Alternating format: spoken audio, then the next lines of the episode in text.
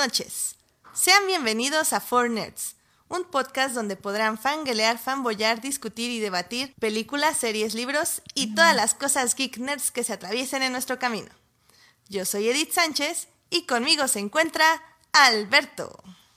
Hola Edith, buenas noches, ¿cómo estás? Aunque llegué un poco tarde, como pudieron ver en Twitter, alcancé a llegar bien, pero ya estamos aquí porque vamos a hablar de varias cosas que ahora sí tenemos de las cuales hablar sobre todo de, películas y de que se estrenaron esta semana y algunas series por ahí que, también tuviste. Pero bueno, hoy la verdad es que estoy muy emocionado porque por primera vez en la vida voy a poder compartir espacio con uno de mis podcasteros favoritos, que ya lo conocí en persona, ya lo he visto dos veces en mi vida, sé que no es un bot. Entonces, pues te toca presentarlo a ti porque me ganó la emoción y ya casi voy a llorar, así que preséntalo. Claro, claro.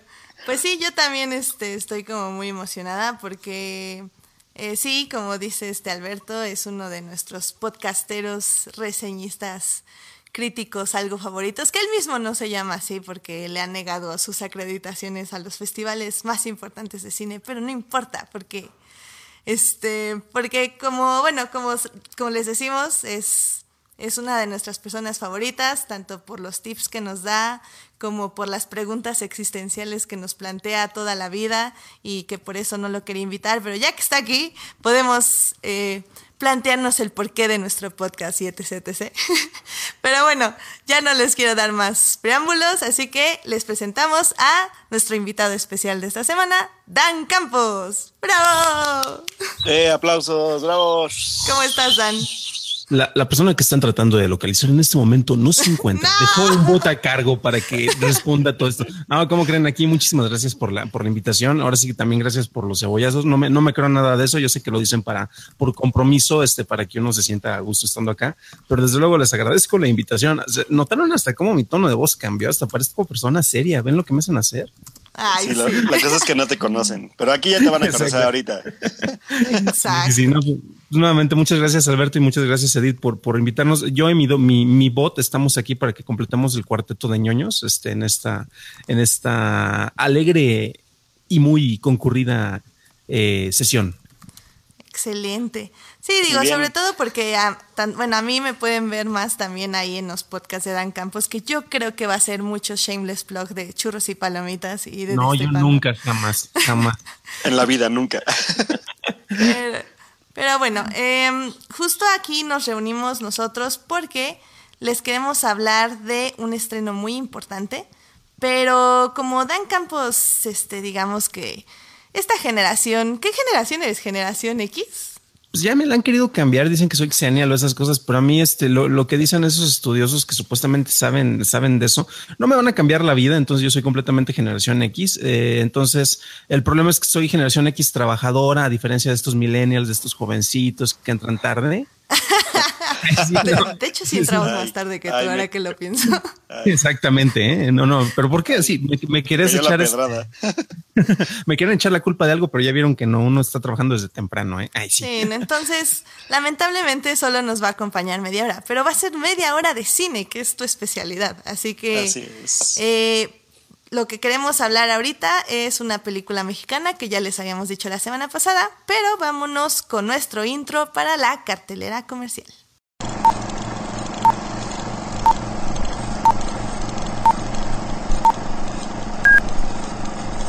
Esta semana se estrenó una película mexicana que muchos han categorizado de innovadora y de, no sé, de romper estos este, paradigmas cinematográficos que tantas instituciones nos han tratado de imponer aquí en la en México o bueno en la cinematografía mexicana y bueno este fue el estreno de Oso Polar una película de Marcelo Tobar, si no mal recuerdo, que así se llama el director. Perdón, perdón Marcelo, es que se me fue, se me cruzaron los cables. ¿El mero? ¿El mero? Sí, el mero. Entonces, este, mm, esta película se estrenó con muy pocas copias en cines. Esperemos que la hayan podido ver. Y si no, al menos que lo que estemos discutiendo aquí en este podcast este, pueda como animarlos a verla o desanimarlos, dependiendo de las opiniones. No sé cómo va a estar aquí el asunto. Pero bueno, es antes de empezar como esta discusión, yo quiero decir que creo que, bueno, si han seguido nuestros anteriores podcasts, ustedes saben que yo tuve algo que ver en la postproducción de la película, eh, al menos... Shameless plug. Shameless, plug de mi empresa. bueno, no es mi empresa de donde trabajo, básicamente. Pero... chamba, ¿eh? sí, no, no, y fue una chamba muy complicada. Eh, pero eh, más que nada, yo quería mencionarlo porque un poco mi punto de vista desde que teníamos como las primeras impresiones de la película siempre fue desde verla, desde haberla visto fácil como unas seis veces completa. Entonces, eh, es un poco como ya cansada mi perspectiva, pero me gusta porque sigue siendo fresca en cierto sentido. Pero bueno, eh, para empezar, me gustaría escuchar como la opinión eh, tanto de otras personas externas que no la han visto tantas veces como yo.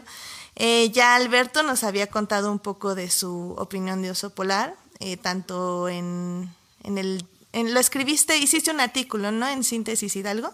Así es, de hecho ya ahí está mi artículo, pero pues igual este, por acá podemos profundizar un poco más gracias a la, ayuda del audio, pero pues, este, pues bueno, voy a aportar un poco también a, lo, extra que me faltó, sobre todo por la parte de, pues de los spoilers, de la trama y de, algunas cosas que, que, no podía mencionar todavía en ese entonces, ¿no? Sí, vamos a hablar un poco con spoilers. Eh, porque hay que hablar con spoilers ya de esta película, por favor. Pero no se preocupen, este, creo que aún así en este aspecto los spoilers no arruinan la, la experiencia. Pero bueno, tú Dan, cuéntanos, no hemos oído como tu opinión de Oso Polar, entonces nos gustaría saber qué, qué viste en la película o qué te pareció. Eh, bueno, mm, creo que la película tiene dos aspectos muy interesantes. Desafortunadamente, al que más se le ha hecho ruido tiene que ver con el rollo técnico. Y, lo digo que es, eh, yo creo que el aspecto más desafortunado porque parece demeritar en cierta medida la historia. A lo que voy es que se le hace mucho ruido porque es este, una película hecha con un celular cuando en realidad eso es eh, de lo más común o de lo más regular. O sea, por ejemplo, Tangerine tal vez sea el ejemplo más, más recurrente de cine internacional. Estuvo en Sundance y fue hecha con un iPhone, pero sorpresa, o sea, tenemos películas que fueron eh, hechas con un Nokia N8 como la de BMX, tenemos Golden Harvest que se, hizo con un Panasonic y con un iPhone 4. O sea, eso de grabar una película con un celular no es nada nuevo y no es un mérito técnico. Y lo dice alguien que ahora sí que yo me especializo en, producción barata. Los que les haya tocado verme en festivales de cine o cosas así saben que literalmente hay con dos ligas, un popote y un celular puedo ponerme a hacer una grabación. Pero eh, desafortunadamente, como decías, es a lo que se le ha hecho más ruido y tristemente se deja la historia y el desarrollo en un segundo plano. Eh, la película me agradó, sin embargo, hay un par de detalles con los cuales yo tengo algo de conflictos y tiene que ver directamente con el manejo de los personajes y la historia. Eh, bueno, la película, como ya mencionaron, es eh, dirigida y escrita por Marcelo Tobar y yo creo que la anécdota básica está muy bien planteada. Sin embargo, la resolución es algo que, eh, y es curioso porque ahorita mencionaban de que vamos a hablar con spoilers, pues esta película yo creo que no puede tener muchos spoilers cuando te telegrafía de una manera tan burda lo que va a ocurrir al final. Y ese es precisamente el conflicto que yo tengo con el manejo de la trama dentro de los grandes aciertos, porque bueno, este, a final de cuentas tiene cosas muy padres y muy bien hechas en el desarrollo, tiene que ver eh, la manera en la cual retrata pues la, sociedad en la que estamos y se me hace una obra mejor lograda de lo que en su momento fue la película de Déficit, por ejemplo, que fue dirigida por Gael García y escrita por Quizá Terrazas, o otra más reciente, pero planteada desde estas, eh, vienen desde el otro lado social, que es la película de los herederos. No sé si ustedes tuvieron oportunidad de ver alguna de estas dos películas. Déficit la vi, pero la verdad es que ya no la recuerdo bien. pero bien, ¿eh? la verdad. Sí, la otra no, la otra sí, no. No, sí, no, yo, yo vi Los Herederos y me sigue causando conflictos existenciales, así que... Eh, para eso me invitan aquí, para causar conflictos, ¿eh? ¿eh? Es que, por ejemplo, el problema para mí con Los Herederos es, no sé, creo que sí es algo personal, porque el final me deja como, como que entiendo que sí hubo desarrollo de personajes, pero al mismo tiempo siento que no aprendieron nada. Y eso como a mí, como espectador, me, me trauma porque el cine en realidad tendría que ver, tienes que ver un crecimiento. No necesariamente, eso es como algo malo que yo espero del cine. Pero cuando no me lo dan, siento que entro como en un conflicto porque es como, ah, vi la vida y aquí el cine no vengo a ver la vida. Ah, Ahora bien, eso pasa con esta película. También viste, eh, porque por ahí tiene que ver poquito mi, mi comparativo. ¿Sintieron que vieron reflejada la vida tal cual en Oso Polar? No, y ese fue un poco mi problema.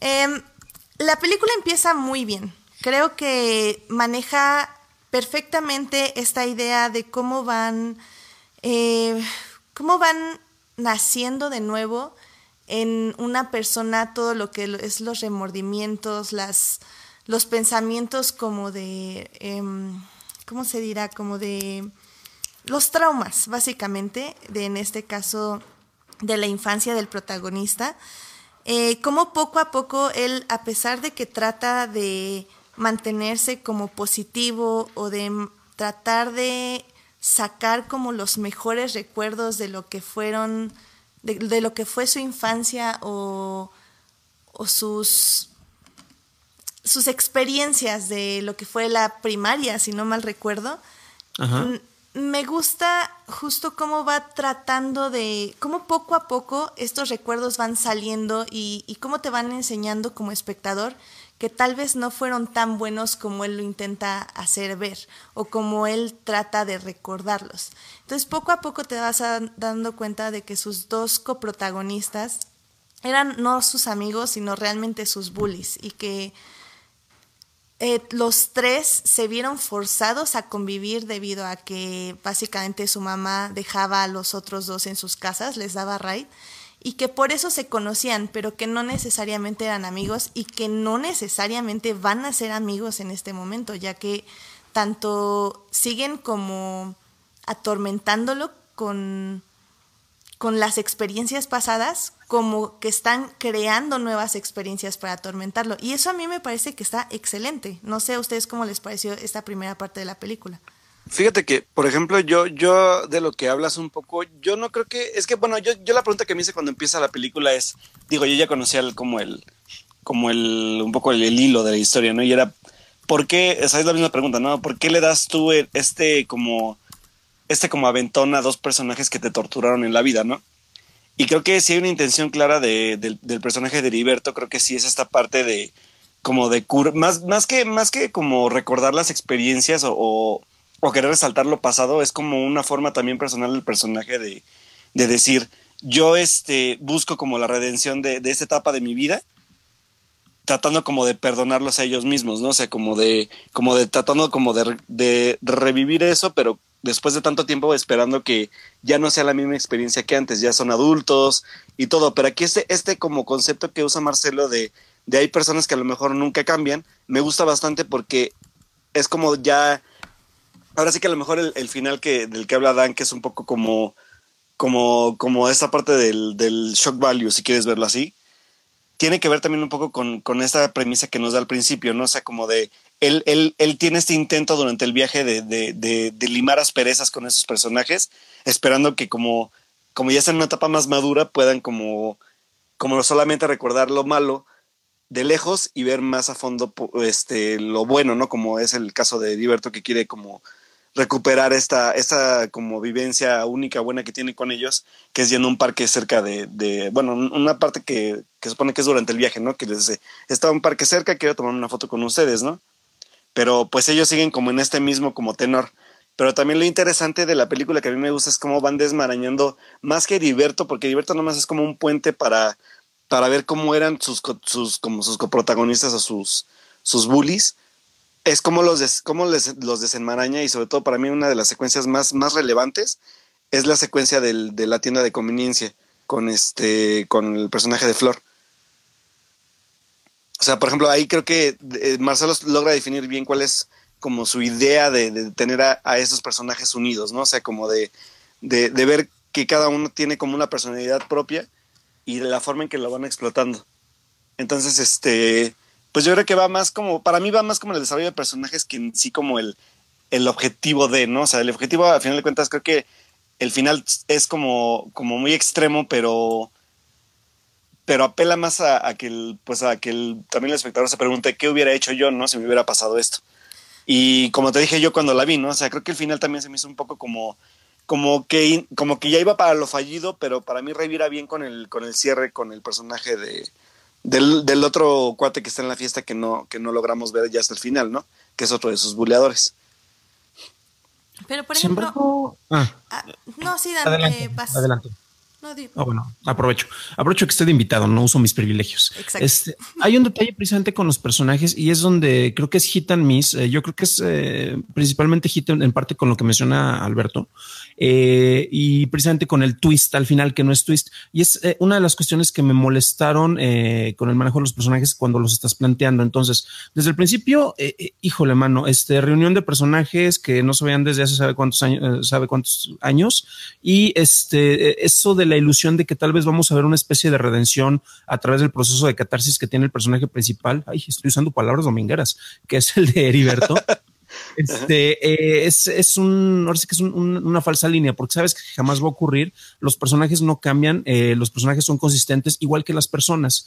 Y eh, desde el principio, yo ahí sí retomo tal vez alguna experiencia personal. Me acuerdo cuando estaba en la prepa, eh, prepa lasallista, este, éramos un grupo muy pequeño, la mayoría de mis compañeros se habían ido a una prepa de, de, digamos, em, más, más popular, yo, yo me fui con los fresas, por decirlo de alguna manera, y en el grupo en el que estábamos teníamos un compañero, un chavo al cual desafortunadamente eh, lo buleaban mucho, eh, pues ahora sí que los riquillos de la escuela en la que estaba. Y para no ser el cuento largo, este cuate se terminó a los, al mes y medio, dos meses se terminó yendo, literalmente hasta se fue a otra ciudad, porque el nivel de bullying o de abuso, como le decíamos en mis tiempos, este, eh, era, era bastante mal plan y no era así como que de que lo golpearan, sino que el abuso verbal es psicológico. Y curiosamente yo veía muchos aspectos similares con lo que ocurría acá y, literalmente dije, claro, este cuate al momento, en, cualquier momento los va a matar. Y eso yo lo veía desde el principio, porque los personajes iban, eh, estaban dibujados mucho de, con, con, propósitos que a mí se me hacían muy caros, muy, muy claros, que digo, igual y por las experiencias personales. Entonces, este, si quieren saber que les diga cuál de los de su generación tiene las mayores probabilidades de matar a alguien, yo se los podría decir, ¿verdad? Este, pero sin embargo, este, tienes otros aspectos que te ayudan mucho, pero normalmente va, va, va en, en pro de, de la historia. Y es lo que mencionaba Alberto con el final. El que al parecer es el bully que sí tuvo cierto proceso de maduración, lo demuestra, pero curiosamente es el que no lo muestra a lo largo de la historia, porque es un personaje circunstancial y a final de cuentas lo que él hizo fue de, cierta manera también circunstancial en base al periodo, eh, pues ahora sí en la edad, en la secundaria y en la prepa todos tendemos a hacer, a no contemplar los sentimientos de los demás. Mm, claro, y a mí mi problema con el final tal vez no es eso, no es de que fuera eh, predecible, sino de que, digamos que para mí es fácil. O sea, creo que mi perjuicio que yo siempre he tenido contra las películas mexicanas es que al final creen que matando a alguien pueden choquear al público y choquearlo de, ay, mataron a alguien, oh, qué, qué shock, me, este, esta película es así como, no sé, como Lars von Trier, no sé, o sea, creo que, creo que como guion al, matar gente es como un recurso muy fácil. O sea, es como, en lugar de confrontar, en lugar de, de traumar, en lugar de, de revivir la cobardía o, o, mostrar una opción más madura, vamos a hacer que los mate. ¿Por qué? Porque es fácil, es finito, porque pones al personaje en un predicamento, que es obviamente siempre moral, y al final del día te resuelve muy fácil el guion. Entonces, ese es mi problema con Oso Polar. O sea, en lugar de tomar como un camino mucho más complicado en el aspecto de resolución de guion, se fue por la fácil. Y eso es a mí lo que me molesta. Hay un detalle, Edith. Ah, y perdón, rapidísimo, este Alberto. Sí, sí, claro. Eh, y que tiene que ver con el manejo de personajes. Por ejemplo, una cosa que a nivel, eh, a mí sí me, se me hizo lazy storytelling, que igual va poquito con lo que mencionabas, aunque se resuelve tal vez un poco con la muestra en escena. Son detalles que te tratan de, no, no de redondear, pero sí dar un, tras, un trasfondo a los personajes, concretamente con el, con el de Heriberto.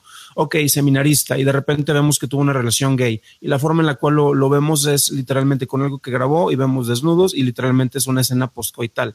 Y para mí eso fue de, pues eso es lazy storytelling, o sea, eso no me aporta nada en el personaje, eh, más que para crear un shock value. Es como si a mí de repente en películas como Año Bisiesto me dicen, claro, la violaron de chiquita en, en un día de un año bisiesto y fue de, ay, le cambia todo el sentido. Claro que no.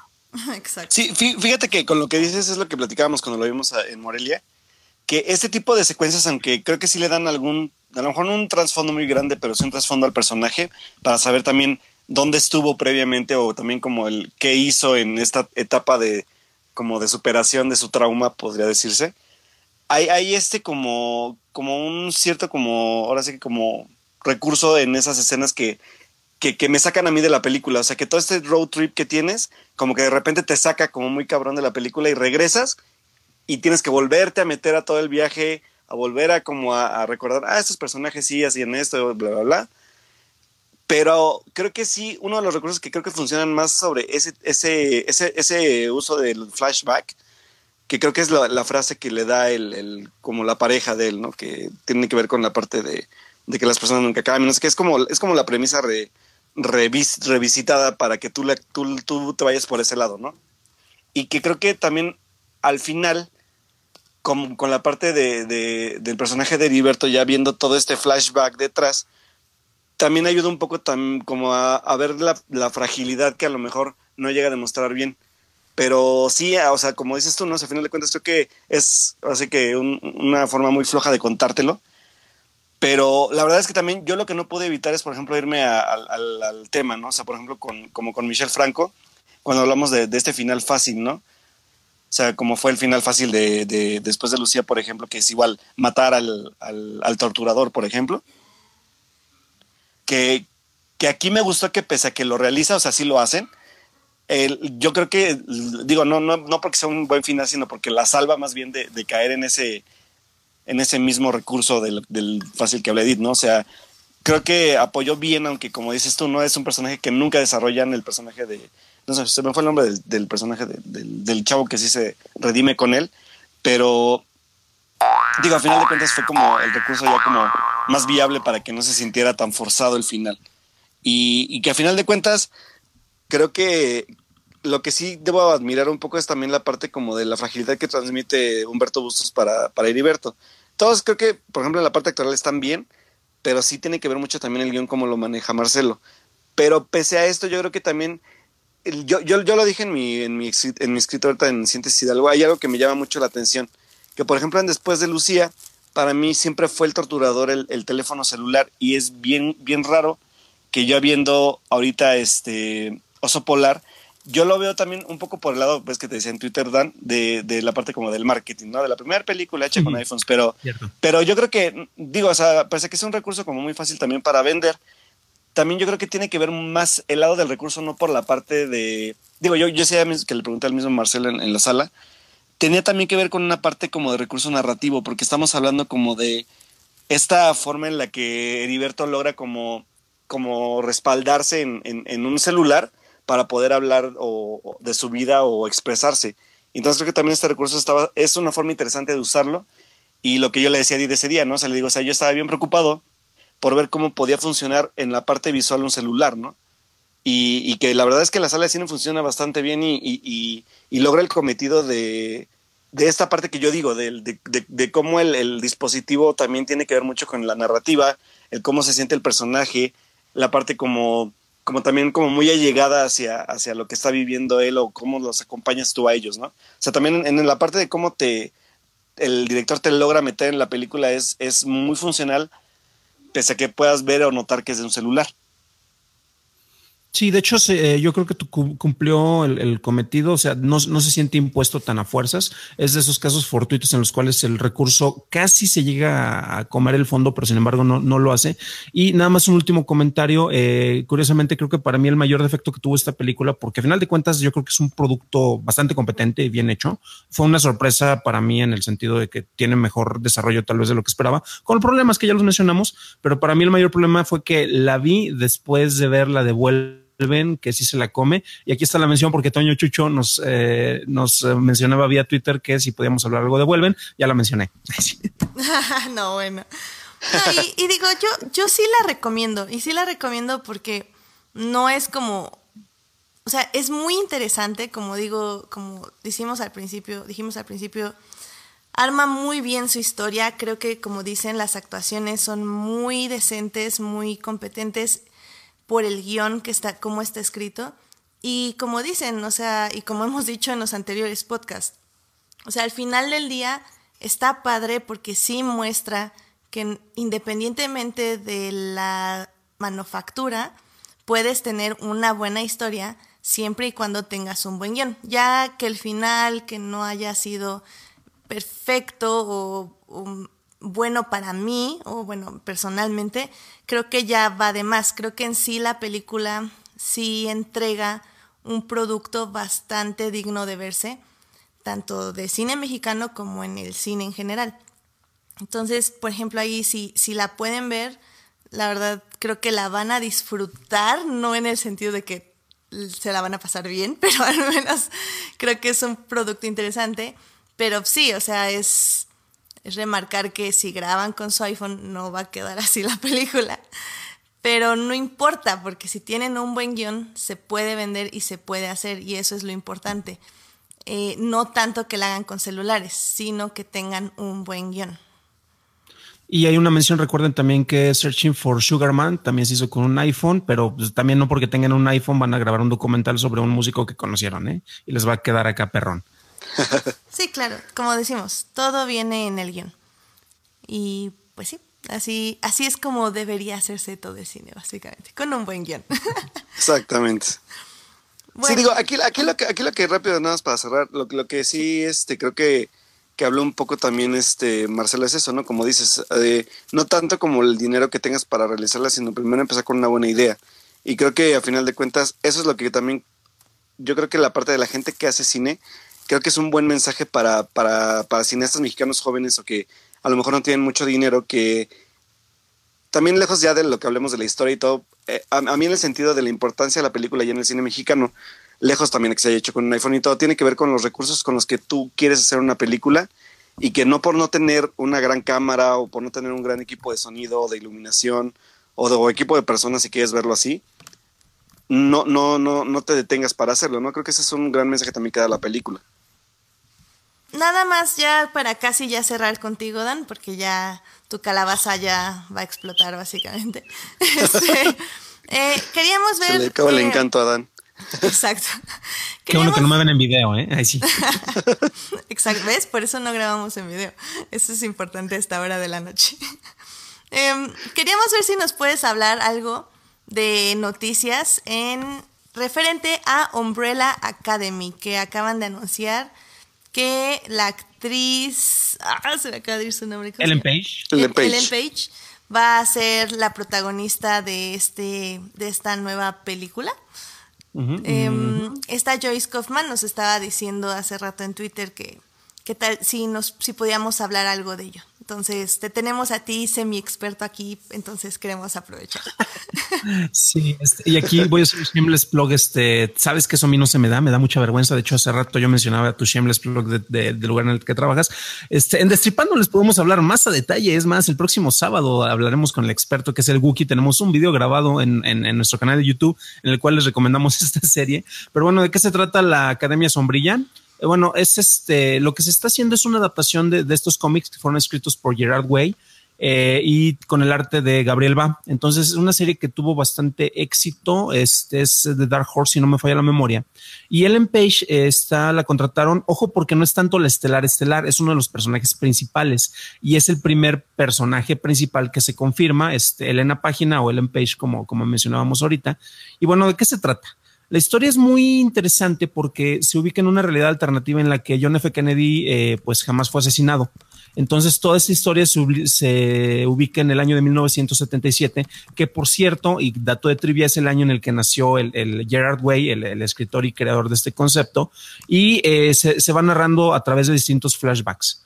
Y bueno, los personajes principales son, son cinco y precisamente el, uno de los cinco es el que hace el Empage y son eh, Luther, Diego, Allison, Kanya, Klaus y Number Five. Y creo que ya dije más, más de cinco, eh, por, por la hora se me van los, números. Y concretamente el Empage va a interpretar el personaje de, de.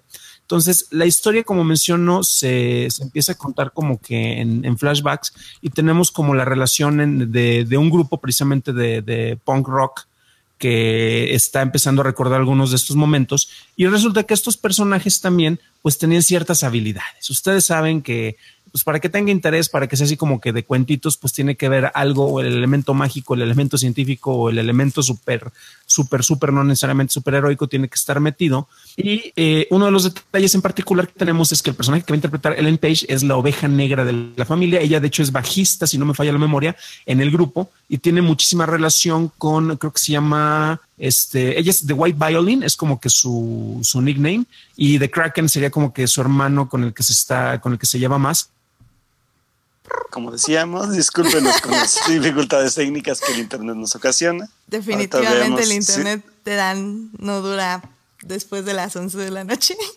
Hay que preguntarle cuál contrata porque ese seguramente tiene límites de horarios, así que amigos. Tengan cuidado, chavos, que no los estafen. Mientras llega Dan, nos dice este Edgar Pérez que él es fan también de Umbrella Academy. No, y, aparte que a lo mejor a, los que no, los que no saben quién es Gerard Way, y se, se remontarán a sus épocas de la secundaria o de la prepa en mi caso. Bueno, este, nada más para como fun fact de lo que estamos platicando ahorita. Este cómic, este, este es, eh, como dijo Dan, está escrito, bueno, ilustrado, no recuerdo si escrito ilustrado, pero por Gerard Way, que es el, el ex integrante de este grupo de emo punk de los años 2000 que es My Chemical Romance. A, a, lo mejor ya, ya pueden ubicar un poco también el arte, es muy es como muy similar a lo que había hecho Gerard Way con las ilustraciones de sus discos en, en My Chemical Romance, sobre todo el primero. Entonces, la verdad es que la parte artística visual, o sea, Gerard Way tiene talento, entonces, este, pues ahora sí que esta historia que, que se había realizado en cómics y que incluso así estuvo saliendo en México, ya este, pues se va a adaptar a, esta historia para cine. Habrá que ver qué tal le va. Es lo que nos está contando un poco Dan sobre la película y sobre, sobre los detalles de la trama. Pero este, bueno, pues sin duda, ahora sí que creo que también es conveniente hablar un poco del, del de la adaptación también de, de, cómics que no necesariamente son de, de, compañías como Marvel o DC, ¿no? Digo, ya, ya hemos visto algunas historias de, de Vértigo, por ejemplo, que es Before Vendetta, por ejemplo, un, caso interesante de lo que se realizó sin necesariamente hablar de personajes ya como establecidos como los de Marvel o DC. O también están, este, digo, varios, por ejemplo, Kikas de Frank Miller, por ejemplo, ¿no? Entonces creo que es importante creo que también checa estos proyectos pequeños. Digo, y Kingsman también fue un cómic que a lo mejor en su segunda en su, segunda película a lo mejor no fue tan tan como buena se podría decir, pero en la primera creo que causó bastante revuelo, sobre todo por el concepto que manejaba. Entonces, este, digo, o sea, eh, Umbrella Academy creo que es un, proyecto que hay que seguir y hay que ver cómo se va a desarrollar, sobre todo para aquellos fanáticos de los cómics en general, no solamente de, ciertos, ciertas casas comiqueras, ya sea como decís, Marvel o DC, ¿no? Pero sí, o sea, A, mí, a mí siempre me parece muy interesante, eh, sobre todo con cómics, porque es muy difícil, eh, creo yo, compaginar eh, lo que es el guion con la imagen, sobre todo cuando los cómics son tan únicos en lo que se refiere a cómo expresan a sus personajes por medio de los colores o por medio de la técnica. O sea, ahí, a diferencia de un libro que puede resultar como nada diferente, en el aspecto narrativo o de en qué, qué, personaje te explica la historia o en qué... Ay, se me acaba de ir el término. En qué, o sea, si está en primera persona o en segunda persona o así. Em, el cómic da muchísimo más tipos de lecturas. Eh, yo no soy tan adicta a los cómics, pero sí entiendo como que es, es muy difícil pasarlos a una imagen en movimiento. Entonces, eh, siempre las películas basadas en cómics son muy interesantes de ver porque la, el director tiene que ponerle su propio punto de vista desde lo que lo hace sentir el cómic. Pero bueno, creo que ya regresó Dan. Dan, ¿ya estás y ese, eh, y ese es el significado de la vida. Si quieren escuchar la, la, charla completa, debían de estar sintonizando churros y palomitas. Este es el, el segundo Shameless Blog. No, una mi internet literalmente se convirtió en calabaza, como lo habrán notado. sí, ya decíamos que nos pasaras quién es tu compañía, porque eso de que te limiten el horario está como muy chava. Sí, dinos cuál para no contratarla. Ah, ah, por ejemplo, sí dice, dice Edgar que también Wanted es uno de los de los cómics también que, que, se adaptaron y que pues también es como una, una, visión diferente, ¿no? Y sí, o sea, sí podemos enumerar varias que a lo mejor no nos, no nos acordamos de varios, pero, pero sí, o sea, creo que pues va a ser un, un, nuevo buen, una buena oferta visual en parte de, adaptación de cómics ahorita que yo creo que ya estamos tan saturados de, de películas de Marvel y de DC por de aquí a la eternidad, yo creo. Pero, pues sí, o sea, digo, hay que, hay que esperar a ver también quién, más va a estar involucrado en el proyecto de, de Umbrella Academy. Y este, pues veremos. Creo que casi, casi nada más vuelvo para despedirme porque al parecer el destino. Esta es la razón por la cual Churros y Palomitas no se graba los lunes en la noche, al parecer, ¿eh? Sí, ya, ya vimos que no es porque no quisieras, es que realmente el, el universo no te deja grabar los lunes en la noche. Exacto. Pero bueno, eh, alcancé a escuchar que mencionó algo de Vi por Vendetta y del Capulinita. Este, entonces nada más, eh, no sé si ya lo habían mencionado, pero Jeremy Slater es quien escribió el piloto de la serie. Este, para adaptar parte de lo de Way y Va para las, para, pues ahora sí que para, para esta serie que se piensa lanzar en Netflix. Perfecto. Y Netflix es garantía, ¿verdad? ¿Verdad? Eh, Dead Note. ok, no, tal vez no. Dan. Pues bueno. Ah, sí, sí, todavía sí. Muy bien. Pues yo creo que entonces ya te dejamos, Dan, porque tu Por la, la invitación, perdón, no, no es que me quiera autodespedir o algo, pero como podrán notar, bueno, pues si me escuchan, espero que si lo escuchen, pues espero que lo lean ahorita en mensaje de chat y pues ahí nos estaremos escuchando en otras misiones. Muchas gracias por acompañarnos, Dan. Cuídate. Bye. Bye, adiós. se nos desconectó otra vez. Muy bien, pero así se despidió, queridos. Este, escuchas, no nos abandonen, nosotros seguimos aquí. Este, la calabaza de Dan, pues ya, más bien ya se convirtió su carruaje en calabaza. Y como buen generación X, pues ya se va a ir a dormir. Adiós. Ah, mira, eso sí lo escuché. ¿eh? ah, ya se arregló la conexión. ¿eh? Muy bien. Este, Edith, Alberto, eh, un serio un agradecimiento. Disculpen los problemas técnicos, pero esperamos ahí tal vez en otra futura ocasión este, acompañarlos, ya sea en la casa de allá o si no, ya saben que tienen ambos dos una invitación acá para, para hablar cómodamente de otros aspectos de cine en churros y palomitas. Muchas gracias, Dan. Muchas gracias, Dan. Cuídate, mucho, nos estamos escuchando. Adiós. ¿Qué tal si nos vamos a series? Vámonos. Efectivamente, esta semana no tuvimos mucho mucha acción en series. O sea, sí hubo, pero creo que ya sería un poco redundante hablar de, de todo lo que está ocurriendo. Ya se acercan los mid-seasons finales. Entonces ya estaremos discutiendo un poco de todas las series que ya van a entrar, ahora sí que en paro televisivo y que van a reiniciar hasta el siguiente año. Si, eh, si The Walking Dead no puede regresar, no me enojo, ¿eh? A, mí me está gustando mucho. Llevo dos episodios, eh, tres episodios. Y creo que va muy por muy buen camino, pero The Walking Dead siempre va muy bien los tres primeros episodios. Así es, eso siempre dicen cuando empieza y ya cuando se va acabando ya todos están bien aburridos hasta que llega el cliffhanger donde todos dicen sí, quiero ver otra temporada y es un ciclo de nunca acabar. Sí, es como una relación de amor y odio muy extraña, pero, ¿sabes? En, en cierta forma hasta es satisfactorio, es como es como una tortura masoquista o de zombies. Sí, sí. No, yo la verdad es que como no soy nada masoquista, yo por eso la abandoné como hace cinco temporadas, así que bye. no, bueno. Pero eh, está bien. Eh, justo hace unos días anunciaron que el 27 de noviembre, es decir, de esta semana la que sigue, ya van a ser los grandes crossovers de de las, de las series de CW, de Flash, Supergirl, Legends of Tomorrow y Arrow, que como saben todos los fans de, de estas series de superhéroes es como un super mega... Es, es, un evento muy especial porque tanto unos personajes, bueno, más bien todos es como una gran película de que son cuatro horas básicamente. El año pasado no incluyeron bien a Supergirl porque apenas se acababa de unir a la parrilla de CW, pero estamos esperando con muchas ansias que ahora sí ya sean cuatro horas hechas y derechas de un crossover interesante y no solo de como excusas para saludar a los viejos amigos, como dirían ahí en, en la serie. Eh, también, bueno, eso yo creo que lo vamos a dejar Bueno, no, de una vez les voy a decir, este, como ustedes saben, nuestras historias de acosos, que bueno, eso va un poco de noticias, pero rápidamente. Ah, eh, ya también dijeron que el showrunner ya de, de CW, justo de esta serie, ya también tiene acusaciones. Y pues ya habló Melissa Benoist, ya habló... Este, ¿Qué le hicieron a mi Melissa? No, no, no, nada. O sea, más que nada está como diciendo que, que apoya a, ah, a, la gente que está hablando. Eh, ya también habló la, la, actriz que, que le hace de Felicity, que igual apoya a todo lo que, a todas las víctimas. Y también habló la ay, Sarah Lance, que es la protagonista de Legends of Tomorrow, también apoyando el asunto. Entonces, al menos en ese aspecto estamos estamos bien con, con CW y todo mal por, con todo lo demás, pero bueno. Pues sí.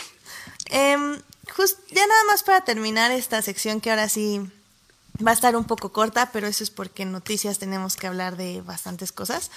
Em, yo nada les quería decir que ya terminé de ver Halt and Catch Fire, que no sé si se recuerdan, pero hace bastantes episodios yo les hablé de la serie, porque escribí un artículo en, en Extraordinaire sobre las cinco razones por las que tenían que ver Halt and Catch Fire. Y por fin ya la pude acabar, la verdad es que acabó hace tres semanas, pero hemos estado como locos y pues no había podido verla. Y estoy muy feliz con la serie. O sea, no solo fue como una hermosa conclusión donde los personajes tal vez no encontraron felicidad, pero encontraron paz interior. Y creo que eso es como muy importante para este tipo de personas que tiene tanto en la cabeza de, ideas, de invención, de, de llegar a la posteridad por medio de, o más bien ser trascendentes por medio de lo que crean. Y, mm, y al final del día a veces esto no es posible en el aspecto de que, o sobre todo en este, eh, de, de que Haltan Cash Fire son personas que eh, lidian mucho con tecnología, con computadoras, con internet. Con, esta última temporada se enfocó en el internet y lo que eran los buscadores de como Google o Yahoo y cómo empezaron a crearse y cómo empezaron a consumirse unos a otros. Y justo nuestros personajes inventaron algo y fueron consumidos por, de hecho por Yahoo. Entonces, este, eh, para ellos eso fue muy duro, pero al mismo tiempo llegaron como un balance en sus vidas, en, el aspecto de que somos felices porque ya sabemos como nuestro lugar con nosotros mismos y al mismo tiempo seguimos buscando y seguimos innovando. Y aunque no podemos estar juntos porque el tiempo y las experiencias nos han, nos han enseñado que juntos sí podemos crear cosas increíbles, pero al mismo tiempo nos podemos destruir entre nosotros. Em, si estamos separados y seguimos siendo amigos, básicamente, podemos, podemos encontrar la paz interior. Y eso me gustó mucho. Me gustó también muchísimo esta parte de que eh, las dos protagonistas se encuentran como su lugar en la tecnología. Es una serie, sí, se puede decir como muy feminista en el aspecto de que explora mucho el papel de la mujer o de las mujeres ingenieras que estuvieron creando todo este software para que el Internet fuera posible y para que todo lo del Internet fuera posible. Y al mismo tiempo tiene un, una parte muy bonita en el último episodio donde Donna Clark que es ya un CEO de una empresa que se dedica a impulsar otras empresas, da un discurso de cómo las mujeres tienen que estar juntas y apoyarse porque son tanto trabajadoras como creadoras, como madres de casa. Y eso creo que es muy importante, porque si, si de algo trató Halt and Catch Fire fue de, de la amistad entre Donna Clark y de Cameron. Entonces, eso también fue muy bonito. Eh, es una hermosa temporada, es una hermosa serie.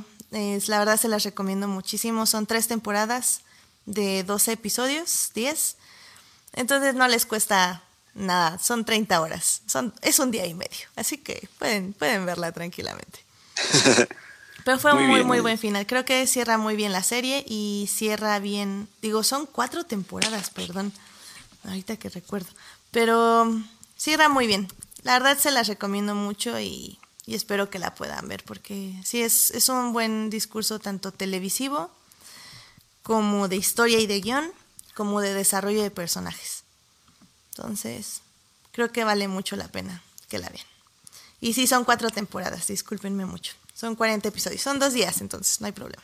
Todavía la pueden ver. Ah, pues digo, digo, está bien, aparte está bien cortita y, y aparte, bueno, tú, yo ya la habías comentado con unos programas anteriores y creo que la temática sobre todo va muy, muy ad hoc y cómo, y, y por lo que dices, yo, sobre todo cómo juega con las, con las temáticas que dices, ¿no? Entonces creo que, por lo menos, digo, yo también ya, a pesar de que no tenga mucho tiempo, pues creo que sí le voy a dar su chance.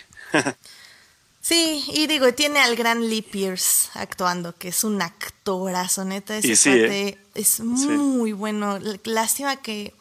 No sé si escoge muy bien sus proyectos o como que no le interesa estar como en tantos lugares actuando. O no sé, pero no lo he visto en tantos lugares y la verdad es que todo lo que hace, excepto la película de Marvel donde salió como villano, que ni me acuerdo cuál era. La de Thor, ¿no? Creo que sí era Thor. La de Thor Dark World. No, no, no es cierto, de- era Guardianes de la Galaxia, creo.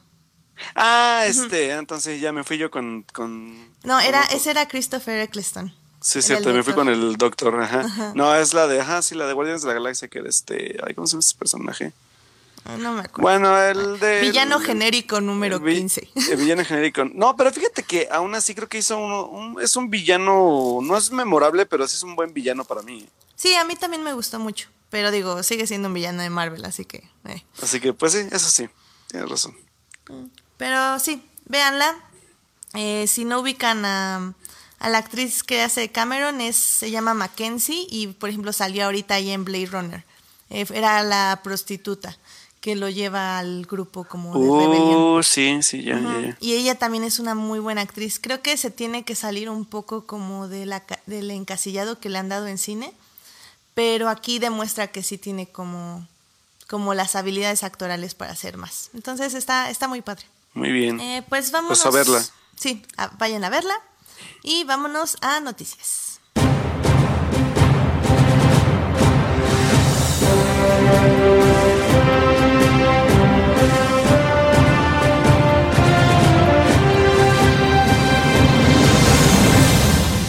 Bien, esta semana tuvimos bastantes noticias. Sí, antes de, antes de que empecemos con, con, con todas las noticias que creo que tenemos pendientes, hay una que, que, que con la que creo que quiero empezar porque puede que nos vayamos a explayar mucho, así que creo que de- le quiero dar importancia rápida a esa noticia porque creo que fue una noticia, un boom donde nos cuesta, bueno, por lo menos yo me cuestioné muchas cosas. Ok. Eh, en la semana se, se, este, se, se- ahora sí que se, se dio la noticia, pues, que se fue la palabra. Pero bueno, se informó que, que Disney había tomado una decisión algo arriesgada y anuncian que Disney ya está preparando una trilogía nueva después de que termine J.J. Abrams con el episodio 9. Entonces, se dice que ahora se escogió a Ryan Johnson para, para liderar esta trilogía. Aún no sabemos si totalmente en dirección o solamente en una película y de ahí producir o hacer guiones, porque también recuerden que The Last Jedi tiene su participación como guionista y como director. Entonces, este, pues ahora sí que no sé qué opinaste tú, pero al menos yo me quedé bastante preocupado por dos cuestiones. La primera es si en verdad Ryan Johnson hizo algo muy bueno con, con, con The Last Jedi o Disney encontró a su, a su director más manipulable para poder hacer lo que ellos tienen en mente. Pues, o sea, ah, mira, no lo sabemos. No lo sabemos por el simple hecho de que no hemos visto The Last Jedi. Entonces realmente no, o sea, no sabemos si sí es porque es muy manipulable o porque sí tiene una visión de Star Wars que a Kathleen Kennedy le gustó y, y como ve que puede trabajar con su equipo, le dio como la pauta para seguir haciendo Star Wars. O sea, creo que hasta que veamos The Last Jedi vamos a poder determinar como el camino de lo que sigue, porque también el problema es que las siguientes tres películas, si ya no van a tratar de los Skywalkers, de qué van a tratar, de la vieja república, eh, vamos a irnos un, un salto más al futuro, entonces no sé, o sea, a mí sí me gustaría darle la, este, ¿cómo se dice? El beneficio de la duda. Beneficio de la duda. Y la verdad yo sí estoy emocionada. A mí dame Star Wars hasta que tenga 90 años. O sea, yo no tengo ningún problema. Digo, sí llevo a los 90 años. Porque a la sí, es, por ahí es como decía Alf, ¿no? Así en su Twitter, por cierto, Alf. No te hagas loco. Pero, por ejemplo, decía, ¿no? O sea, por lo menos a mí como fan, ya, ya me tienen comprado de aquí a que me muera casi, casi, ¿no? Entonces, este pues digo, yo, yo no digo que esté mal, digo, Disney al final de cuentas encontró su minita de oro también en Star Wars.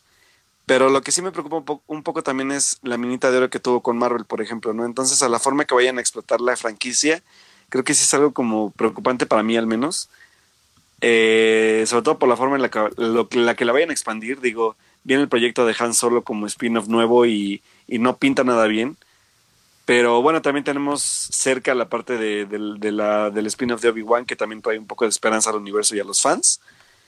Pero digo, digo Ryan Johnson tiene poco, poca filmografía, es, es, lo que me preocupa un poco a mí también, pero pues como dices, ¿no? A final de cuentas habrá que ver qué va a hacer en The Last Jedi, qué resulta de eso y de ahí ya poder sacar algunas conclusiones ya como fans y como seguidores de, de la saga en sí, ¿no? Entonces, este, pues al menos yo por lo menos estoy preocupado, o sea, habrá que ver hay algo que sí creo que puedo confesar aquí, que pese a que creo que en ese, en ese aspecto sí a Edith le he hecho un poco más caso. Casi no he visto los trailers.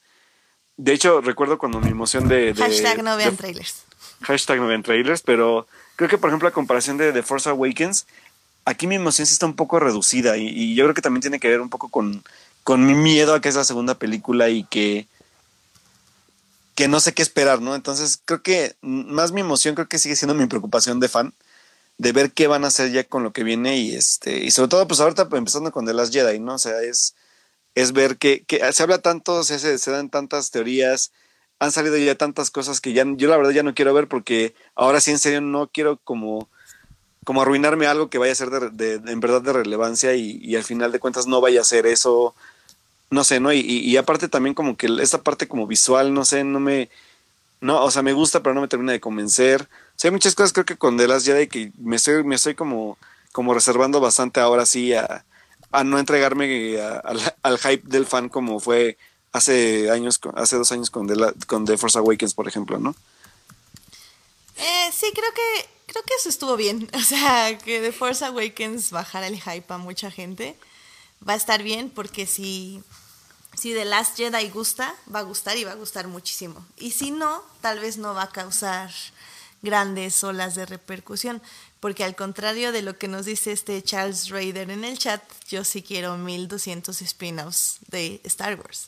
Sobre todo porque si algo nos está mostrando el universo literario, que es lo que repito una y otra vez en todos los chats, digo en todos los podcasts, perdón, es que el universo literario nos dice que hay tanto, pero tanto, pero tanto material que explotar que vale mucho la pena seguir explorando el universo de Star Wars. Y de hecho, por ejemplo, hablando de, eso, acaban de anunciar en The Nerdist, eh, salió un artículo que ya va a haber, ya están planeando un libro de Padme Amidala. Ah, cierto. Estoy, me, me gusta, estoy muy emocionada por eso, pero sí necesito saber la autora, porque digo, generalmente cuando son libros este, protagonizados por mujeres, los escribe una mujer, lo cual me parece muy bien. Pero sí tengo que saber la autora porque, por ejemplo, eh, Rebel Rising, eh, ahorita no sé por quién fue escrito, ahorita les digo por quién, pero a veces eligen autores que no son del nicho de Star Wars. ¿Qué quiere decir esto? Hay Casi la mayoría de las personas que escriben en el universo de Star Wars ya habían escrito antes en Legends, es decir, las cosas que ya no son canon. Entonces eso quería decir que ya conocían el universo y ya escribían de Star Wars nada más por gusto de escribirlo. Y cuando llegan al canon, escriben muy bien sus personajes, entienden bien cómo funciona el universo de Star Wars y entienden bien cómo se tiene que desarrollar un personaje ahí. Y el problema es que cuando se traen escritoras o escritores de, de que sí tienen experiencia creando como mundos de ciencia ficción o de fantasía, eh, tratan de seguir escribiendo mundos de fantasía, no mundos del universo de Star Wars. Entonces, si me salen con que eh, una chava X va a escribir la historia de Padme Amidala, la verdad va a ser como... Y en ese aspecto, por ejemplo, a mí me interesa ver de Padme eh, su época de cómo la nombraron reina y cómo fue elegida por, por su pueblo como la siguiente reina de Naboo. Eh, a mí no me interesa tanto de los Clan Wars porque creo que eso se exploró mucho en la serie de Dave Filoni. No muchísimo, pero sí vimos algo y creo que con eso fue suficiente. Pero bueno, ya en cuanto nos digan la noticia, pues la estaremos aquí discutiendo en aquí en Fortnite. En uh. Entonces ahí estoy como, como emocionada. Y a la autora de Rebel Rising fue Beth Davis y la verdad ese libro no me gustó nadita, nadita. Qué triste. Sí, está muy mal, pero bueno. Em, también eh, tenemos como la noticia de que ya, para complementar lo de la semana pasada, que ya Amazon compró las historias de, del Señor de los Anillos. No. Y planea hacer series. Cálmense fans, la buena noticia, entre comillas, es que eh, dijeron que no van a ser El Señor de los Anillos ni El Hobbit, que probablemente sean historias antes del Hobbit, lo cual nos da la idea que tal vez van a adaptar el Silmarillion. ¿Te imaginas? No manches, no había leído yo eso. Ay, qué emoción. Eso estaría súper interesante. Estoy fanboyando, señores, discúlpenme un poco. Sí, a mí, a mí eso, eso me da como... Eh, o sea, no me quiero emocionar, pero me da esperanzas. Ay, pues ojalá. En serio, ojalá que sí. Sí, o sea, si es el Silmarillion, vamos a ser felices. Sobre todo si siguen explorando e inventando más personajes, porque digo, sí, digámoslo, este Tolkien no tenía más que dos personajes femeninos en toda su saga, básicamente. Entonces, eh, me, va, me gusta que sigan añadiendo cosas a la mitología. Y digo, en el Silmarillion no faltan personajes, creo que hay muchísimos, sobre todo elfos. Entonces eso va a estar muy interesante. Y estaría también padre ver algún cameo de, de Gandalf o de este Galadriel, que son elfos inmortales. Así que. Sí, claro, va a haber. Va a haber, que sí va a haber algunos este como cameos para como complementar un poco el universo, pero la verdad es que yo ya con esta noticia que das ya dije ya, ya, ya, ya suspiré un poco y ya dije, bueno, eso sí lo podría aceptar y incluso me tendrían ahí.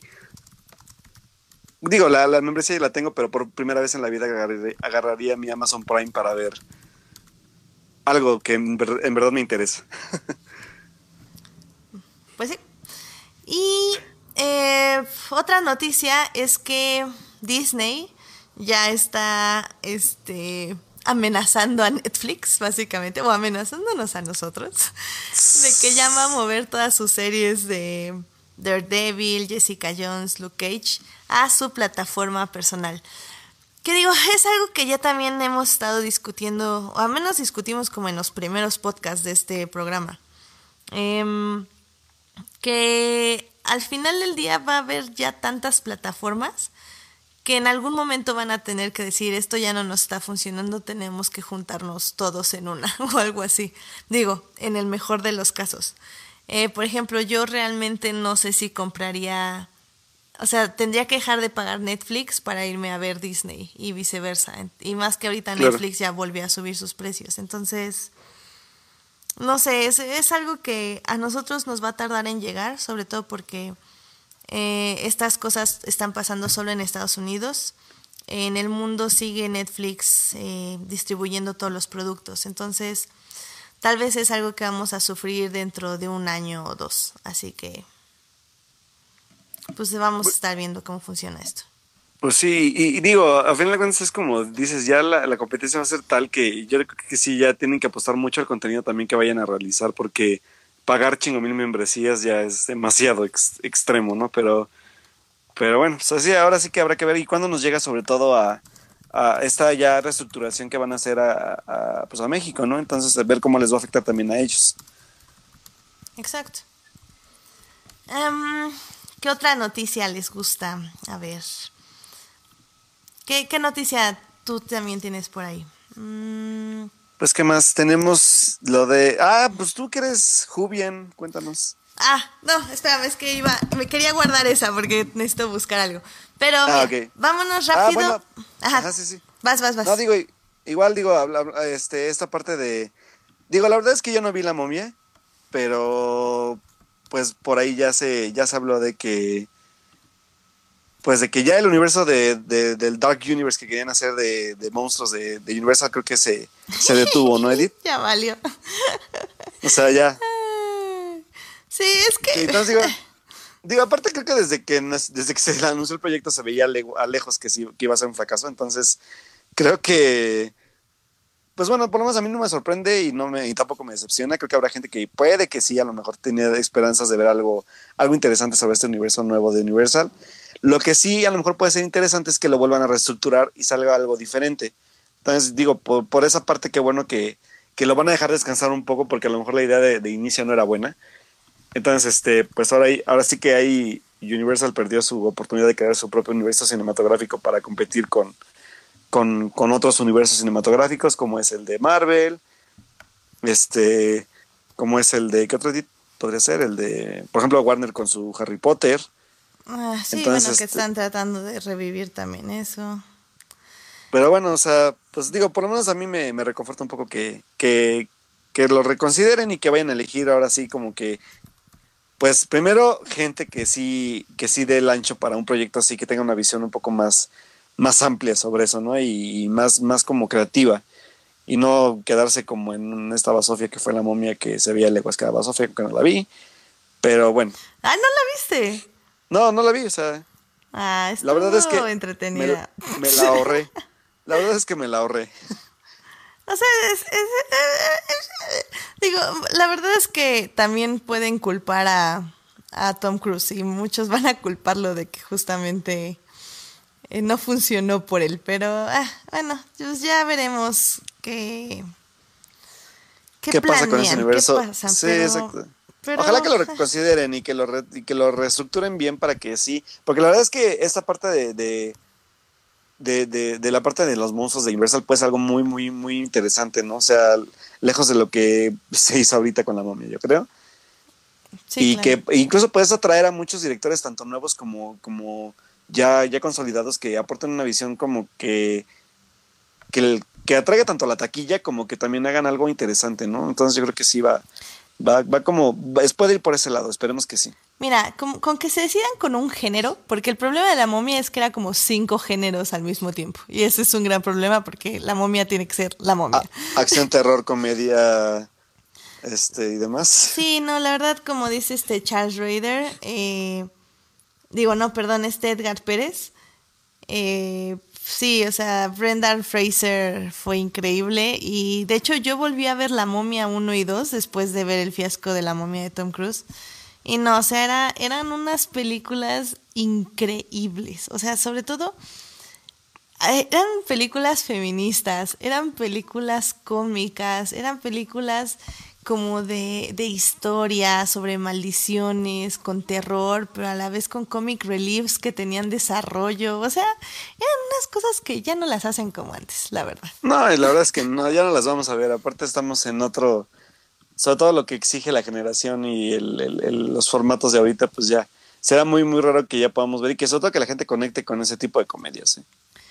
Ey, Y pues nada más rápidamente mencionaste a Harry Potter. Eh, ya también este Niantic, que es el que hizo Pokémon Go, eh, ya anunció que está eh, formando un, un juego tipo Pokémon Go, pero de Harry Potter, que sería algo así como Wizard United, Unite o algo así. se I'm so fucking there. Sí, eh, porque digo, tengo que confesar que sigo jugando Pokémon Go. Entonces, probablemente sí voy a estar jugando eso. Pero hay que ver cómo lo hacen. Creo que es muchísimo más complicado que solo ir a atrapar Pokémones en la calle. Entonces, pues no sé, a ver qué. Sí, yo, yo, la verdad es que creo que va a estar interesante el concepto, sobre todo por la parte de. O sea, si, si se van por el lado del, del- de la experiencia de las casas y de todo ese rollo, creo que va a ser bastante bueno y interesante. Y, y jugarlo, sobre todo por la parte de, de, de los hechizos por ahí. De hecho, antes, como en el 2000, ¿qué habrá sido? Como el 2009, Edith, que salió un juego para iPhone, no sé si lo recuerdes, que era de hechizos. Ah, Chiren, ¿no? Sí, que bueno, yo, yo, yo, yo lo llegué a bajar, pero como nunca tuve con quién jugar. era, era un juego donde Ah. tú, tú, tú tenías que mover el, el iPhone en base a los hechizos que veías en la pantalla. Y ya cuando los aprendías, podías aplicarlos y pasaba algo en la pantalla de tu iPhone. Por ejemplo, si era Nox, se prendía una lucecita. Este, si era Bada Kedavra, se pintaba de verde o algo así, ¿no? Pero si tú tenías un compañero con otro iPhone, podías jugar también un duelo de hechizos con ese, con ese juego. Eh, sí, creo que es un juego de 2009, 2008 por ahí. Y, y era bastante divertido, o sea, sí creo que se van a ir por ese lado también estaría bueno y, y digo, quienes han jugado videojuegos de Harry Potter saben que es amplísimo el mundo de Harry Potter, más allá de las películas y, y muy, muy, muy, muy cercano al, al- al universo de los libros, ¿eh? Eh, perdón. Personaje. Sí. Este, sí, Es que, es que aquí, aquí, es que Edith es, aquí Edith es todo, es, es, es moderadora, es, es este, locutora Exacto. y demás. Ustedes no lo saben porque no lo ven detrás de, de- de- de- ahora sí que detrás de cámaras, pero Edith ahorita la anda haciendo de todo. la verdad. Pero sí, la verdad es que, es que me, me llama la atención bastante y que espero que, que sea un poco más dinámico que Pokémon Go. La verdad, yo Pokémon Go ya, ya, ya me pasó mi etapa. Sí, y es, y es que es como dices, este, creo que, que le falta eso, eh, dinamismo. Eh, Pokémon Go ya se tardó en sacar esas peleas uno a uno o que te puedas juntar con equipo, o sea, Pero, pero ¿sabes qué? Que es que también aquí hay algo interesante de, ah, sobre Pokémon Go, que es esta como, o sea, a lo que Niantic le apuesta en, en aspectos de, de smartphone, es exactamente a, a traerte como a, a esta realidad como cercana de tener un Pokémon cerca cuando lo atrapas, pues. Porque yo creo que no le arriesgan a lo que tú dices, porque exactamente para eso existen las consolas de videojuegos y para eso tenemos los Pokémon X y Y, Pokémon Blue y bla, bla, bla, bla, bla. Entonces sí. creo que por esto no lo hacen. O sea, no es tanto porque no lo quieran hacer, sino porque pierden mercado en ese aspecto. Yo no lo niego, pero también Pokémon Go ya se me hace un, un juego muy repetitivo. Entonces yo creo que Harry Potter tiene a favor esta exploración como de... Yo creo que va, va a estar interesante, ¿eh? porque si vamos al mismo concepto, podemos hasta decir que va a haber escuelas en los, en los países, este, Ay, interacción con magos. padrísimo, voy a llorar. Entonces digo, a mí me, causa bastante curiosidad y, y, pues yo la verdad voy a estar bajándole el día que salga, la verdad. Claro que sí. Y sí, como dices, Pokémon Go creo que yo, o sea, yo lo sigo jugando, por ejemplo, porque mis primos lo siguen jugando. Entonces es divertido porque comparamos y hacemos cosas juntos, no tanto porque lo juegue yo sola en la calle. Que sí lo juego sola, pero ese no es el punto. o sea, Ay, al final del día tienes alguien con quien irlo a comparar. Y como tú Claro. dices, o sea, si Harry Potter eh, aprovecha eso y la idea de hermandades eh, en casas o, o de este tipo de como de equipos como Pokémon pero justo aprovechando just- las casas Team Ravenclaw yo soy Ravenclaw em, estaría muy padre y sí ya que lo dices creo que sí estoy emocionada no lo sabía Sí, yo, pero yo la verdad es que sí, la verdad es que yo sí. Sí, yo sí, debo aceptarlo. muy bien Ay, dice, dice Carlos que él se desanimó. No, Carlos, no te desanimes. Ah, de los raids. Ah, Ah, ah. Carlos Ryder, eh, Ryder dice que qué opinamos de los raids. A mí me gustan porque a donde voy a jugar va mucha gente. Entonces realmente ya me este, he conocido como personas y así. Y por ejemplo, mis primos tienen un equipo en WhatsApp donde literal se organizan todos para ir a los raids. Entonces está interesante, por ejemplo, y por ejemplo ese equipo de Pokémon Go, ahora que fue el terremoto, eh, se dedicaron a hacer brigadas para ir a ayudar. Entonces, Ah, realmente sí, sí están haciendo como, como hermandad así como fuera. Digo, si te, si te abres a ello. Si realmente no quieres conocer a nadie, vas, juegas y te vas. Pero si quieres conocer gente y como estar jugando Pokémon Go con equipos, pues está muy padre, sobre todo porque ves, o sea, llegas a un lugar y de repente aparecen 15, 16 personas y así como, hola a todos, y todos, hola, ay. Entonces está chido, Oye, está padre. oye, ¿por qué, ¿por qué no hay raids para los juegos de 3DS? O bueno, igual en mi pueblo no los hay, pero en México sí. Oigan, quiero participar en eso, llévenme. Sí, la verdad, eso, eso está chido. A mí sí me gustaron, me Sí, han sí. gustado mucho todas las actualizaciones, así que ha estado padre. Muy bien, muy bien, pues hay que esperarlo. Ey. Eh, pues rápidamente ahora sí les voy a hablar de las noticias de Doctor Who, porque... Sí, eh, eh, no, y la verdad es que yo te puedo decir que estoy pensando seriamente, y no sé tú que, que eres Jubián si me vayas a, a recomendar hacer eso, ¿no? Pero la verdad es que como es nuevo, como es este un poco más cercano a esto, bueno, a esto me refiero a, a, un poco más cercano a lo nuevo. Yo que solamente vi al primer doctor de la nueva época, yo sí estoy pensando seriamente en ver esta serie, por, sobre todo por el cambio que va a dar. Sea, no porque los otros no me, no me llamen la atención, sino porque es una serie que a lo mejor me faltó como agarrarle un poco de cariño y que pienso agarrarle cariño con esta parte de, de, de, como con este nuevo concepto que van a agregar, ¿no? Y sobre todo por, por la parte de la diversidad que van a manejar. Pues eso es muy, muy importante. Pero a ver, cuéntame, cuéntame. No, estoy de acuerdo. O sea, si algo es, he dicho en mis artículos de Extraordinaire sobre Doctor Who, Shameless Blog, este, es que la mejor manera de empezar a ver Doctor Who es con un nuevo doctor.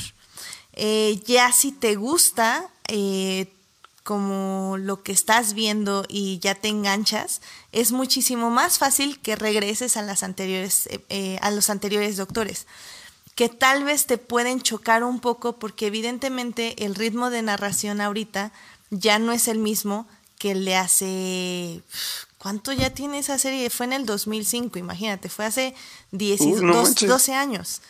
Entonces, siempre entrar con un nuevo doctor es lo mejor. Un nuevo doctor o un nuevo companion, porque acuérdense que los acompañantes son nuestros ojos y ellos aprenden, eh, más bien nosotros aprendemos a través de ellos, no tanto del doctor. Entonces, en este momento, que es el cambio de showrunner, de doctor y de acompañante, es el mejor momento donde pueden empezar a ver Doctor Who. Que digo, para quienes no lo sepan, es una serie que tiene más de 50 años de existir. Y literal son 50 años de series. Este doctor que vamos a tener ahorita es el terceavo doctor, que en el caso es una doctora. Eh, vamos a también cambiar de género, lo cual va a ser muy interesante. Y es que aparte de ahorita anunciar eh, ya a la doctora y a sus nuevos acompañantes, que van a ser tres, ya eh, mostraron el nuevo vestuario de Jodie Foster, que es, este, sí es Jodie Foster, se me fue su nombre. Este, pero, sí. Eh, Jodie Whittaker. Ay, qué raro. Sí, dije Jodie, Foster. Ahí yo dije, ah, ah, ah, Es como la novia de Thor, creo. Digo, Jodie Whittaker. Este, ya también anunciaron su nuevo vestuario. Y siempre el vestuario del doctor es como una cosa como súper importante para los que no sepan porque eh, casi siempre el vestuario, bueno, importa uno por los cosplays y dos importa mucho porque es como... Fans, nerds. Ya sé.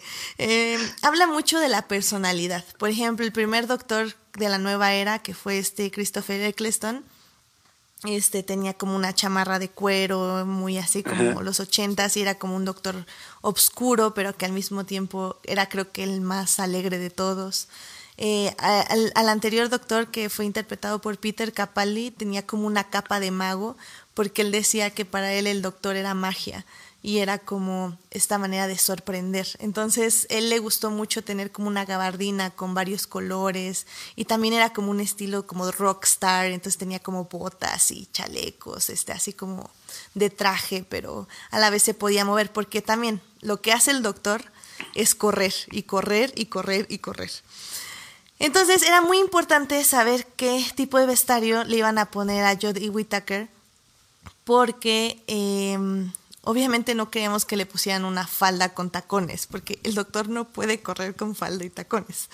Entonces, al, momento que anuncian lo que trae puesto, pues nos emocionamos mucho porque como pueden ver ahí en la imagen y si no lo tenemos ahí en nuestra página, eh, si nos están escuchando diferido, eh, son unos pantalones con como unos, estos, ¿cómo se llaman? este, ¿Tirantes? tirantes, una gabardina, unas botas súper cómodas que, que se parecen, por ejemplo, ah, bueno, les voy a decir como referencias.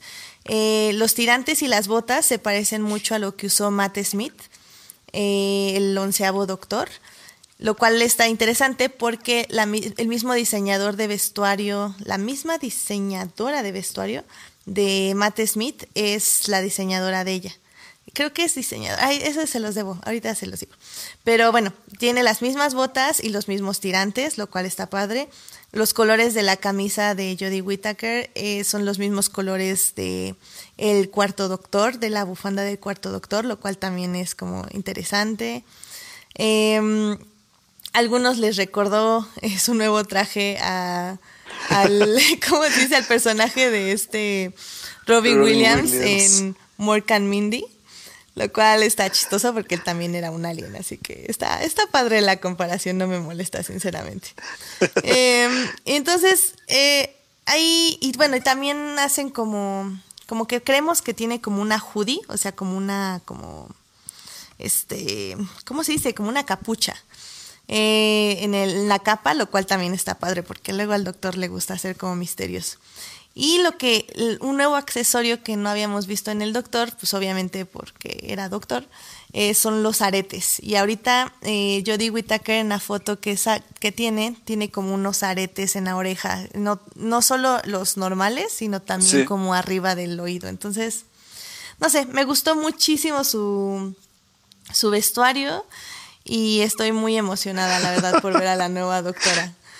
Es, que están poniendo en el chat que si el doctor corre podría ser interpretado por Tom Cruise. Mira, Tom Cruise podría ser un gran acompañante del doctor, realmente, porque podría correr como loco y no se cansaría y el doctor sería como súper feliz porque no tendría que decirle que corriera y tendría que salvar al mundo. Así que sí, claro que sí puede ser Tom Cruise. interesante idea. Interesante idea. Y pues sí, eso es lo del Doctor. Le, malas noticias para los que veían Doctor Who por Sci-Fi y no por otros canales que no mencionaremos. Porque Sci-Fi ya anunció que no solo no pasará la onceava temporada, sino que no pasará tampoco el especial de Navidad, donde será la regeneración de Peter Capaldi. Em, no sabemos muy bien por qué. Eh, yo estaba como pensando que era porque la BBC ya iba a traer su plataforma online, pero me dijeron que no, que no era esa razón. Entonces, pues, al menos ya aquí en México no hay un lugar donde puedan ver Doctor Who de manera legal, lo cual a mí me parece muy triste. Pero pues si me contactan por ahí, por lugares, por el DM, pues tal vez les pueda yo decir dónde encontrar la serie. Porque, Festival Torreto. Este, porque es una gran serie. O sea, yo siempre lo he dicho, creo que Doctor Who pero, es de Pero, pero para, para ti, ¿por qué es tan desafortunado? Porque, o sea, desaparece de Netflix, no tenemos la plataforma, o sea, quién sabe dentro de qué dentro de qué tiempo en, en México. Canal de televisión ya no lo tiene, a lo mejor puede ser por derechos, no sé, me voy más por eso. Pero ¿por qué es tan castigada? O sea, ¿por qué? ¿O por qué? ¿Por qué? Pues Digo, el fandom en México es bastante grande, ¿eh? o sea... Eh, es bastante grande y sorprendentemente. Lo vimos en el 50 aniversario. Ajá, yo, sabes dónde, lo, dónde lo, lo, comprendí al grado. Sabes que yo contigo hablaba de Doctor Who, pero literal nunca me hice tan fan. Pero donde yo vi el fandom a todo lo que daba fue en, creo que en la, en la, Comic Con de hace dos años. Donde pusieron como su, creo que era una cápsula o la, la o era la, o era la cabina, no me acuerdo. No, creo que era la cabina. Pusieron una cabina donde podías pasar a tomarte foto y no sé qué tanto. ¿La TARDIS? sí, creo que fue la cabina. No me acuerdo si sí fue la cabina. Si era una cabina telefónica azul, era la TARDIS. Por eso sí, por eso sí era la TARDIS, no me acuerdo, pero creo que sí, ¿eh? Creo que sí era una TARDIS ahí en, en la Comic Con. En la mole, en la mole, perdón. La mole. Y este, sí, sí, en, la, mole. pusieron una tardis, ajá. Ah, pues sí, fue la de hace dos, años, si no mal recuerdo. Y oye, qué cantidad de gente estaba formada solo para eso. O sea, yo dije, o sea, yo creo que solo Edith y otros más eran fans, pero no, ya no. ¿Qué pasó? No, sí, o sea, es un fandom bastante grande que creo que se está desaprovechando en México, ¿eh?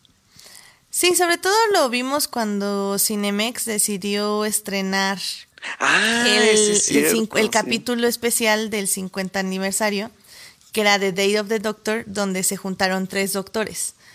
Entonces ahí fue cuando las salas se repletaron así de, gente y fue muy interesante ver que sí, aquí en México Doctor Who está muy, muy bien representado, o sea, muy bien colocado más bien.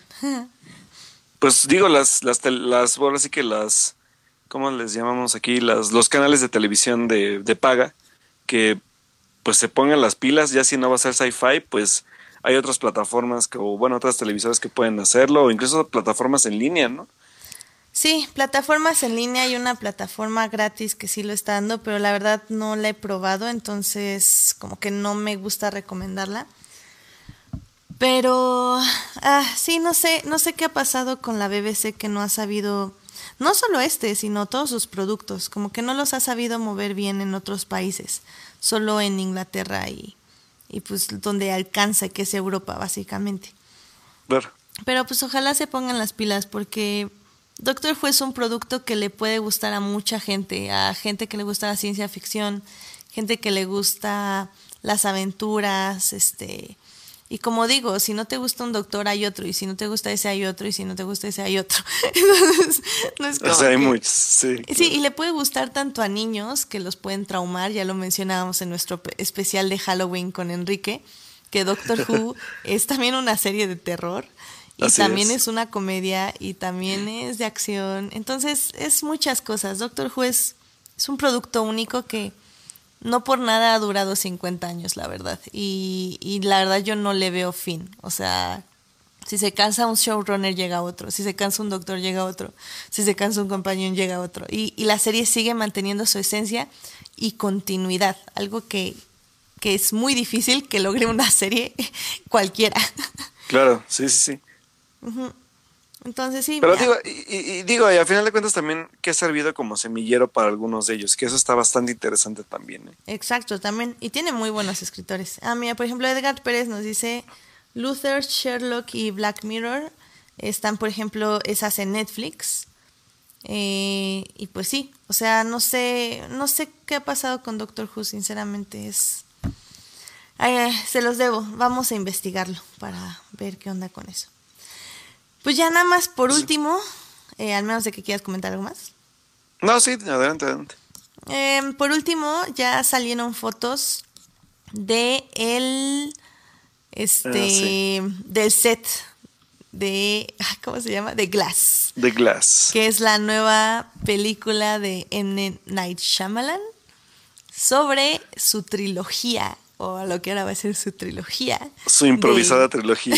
sí, del protegido, de, ¿cómo se llama en inglés? Se me acaba de Unbreakable. The Unbreakable, que es Unbreakable y luego sigue este... este ¿Cómo se llama en inglés? Ah, es que este, fragmentado. Este... En español era fragmentado. Lo siento, olvidé el nombre en inglés. Sí, no, no, yo también fragmentado película. Google, voy a tener suerte hoy. Split, ya me acordé.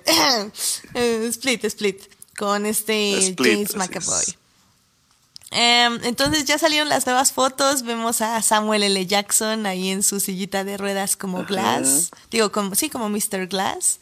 También vemos a, James McAvoy. A mí me gusta la de James McAvoy, la verdad es que es muy buena. Sí, no, no. Y también vemos a la niña que que protagonizó la, la de Split. Ah, Anna Taylor Joy. Exacto. Anna Taylor Joy, Dios, oh Dios. Entonces, pues, no sé, estamos muy, muy emocionados. Oye, pero te faltó el principal. La foto del principal. Ah, sí, perdón, este Bruce Willis, claro, regresa con su papel icónico. Entonces, no sé, yo sí estoy muy emocionada, la verdad. No sé tú. Te digo que a, mí se me hizo una trilogía bastante improvisada, pero sí me sorprendió bastante el concepto de Shyamalan para, para Split y creo que por ahí puedo, decir que sí me atrapó un poco para poder ver la siguiente. Y digo, yo vi Unbreakable hace un chingo de tiempo, creo que me, no la vi cuando ya acabé de ver Split, pero sí me va a un poco a como a hacer una revisita a la, a la película. Y, y ahora sí como que poder hacer mi conexión antes de ver la, otra, ¿no? Y que, digo, igual promete mucho, porque digo, este Unbreakable es de sus mejores películas. Split fue un gran regreso a, de él al cine. Digo, ya había tenido un regreso previo con una película que no recuerdo su nombre, que no vi, pero que la gente también habló bien de ella. Pero creo que Shyamalan ya estaba viendo que, que su cine a lo mejor no necesariamente tiene que tener giros de tuerca innecesarios y, y ser siempre tan pretencioso como lo solía ser ya al final, ¿no? De, bueno, de su carrera en los 90, que por cierto por ahí me acuerdo mucho de, de, de, este de, esta revista que no creo que fue la IW, IW la Entertainment Weekly, que en su tiempo cuando salió de Six Sense, que se atrevieron a decir, ¿no? Shyamalan es el próximo Spielberg. Ah, sí, error, señores, error. Entonces digo, bueno, es, es, un buen regreso del director, creo que para poder como, pues así como limar un poco asperezas con sus fans y con, con el cine en sí. Y este, y pues sí, yo creo que va a ser, o sea, si, si logra armar bien el guion y su proyecto, podríamos tener algo interesante, sobre todo por, por las historias que nos dio, ¿no? O sea, ya el, el universo de Unbreakable es interesantísimo. Eh, el de Split también fue bastante interesante, aunque le falta, creo que para mí, un poco más de desarrollo que esperemos lo haga en, en, en, ya en esta secuela. Entonces, este, pues sí, no, no, me emociona, pero sí me causa bastante intriga e interés sobre lo que voy a hacer Shyamalan, sobre todo en esta trilogía improvisada. ¿eh?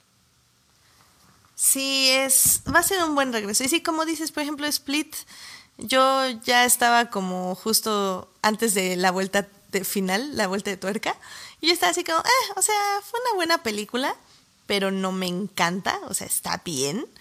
Y ya fue cuando sale el final y dice como en la tele, no, y, recuerden el otro accidente, que quién sabe qué, yo, ¿qué? Eh, te, digo que yo, me acuerdo mucho así de, de, ese momento, yo, yo sí fue así de, pero en serio que hay gente que no, no, nunca, o sea, hay gente en México por lo menos que yo vi que no había visto un Breakable en su vida, ¿eh? O sea, para, para, para México la, la película de Shyamalan es el sexto sentido.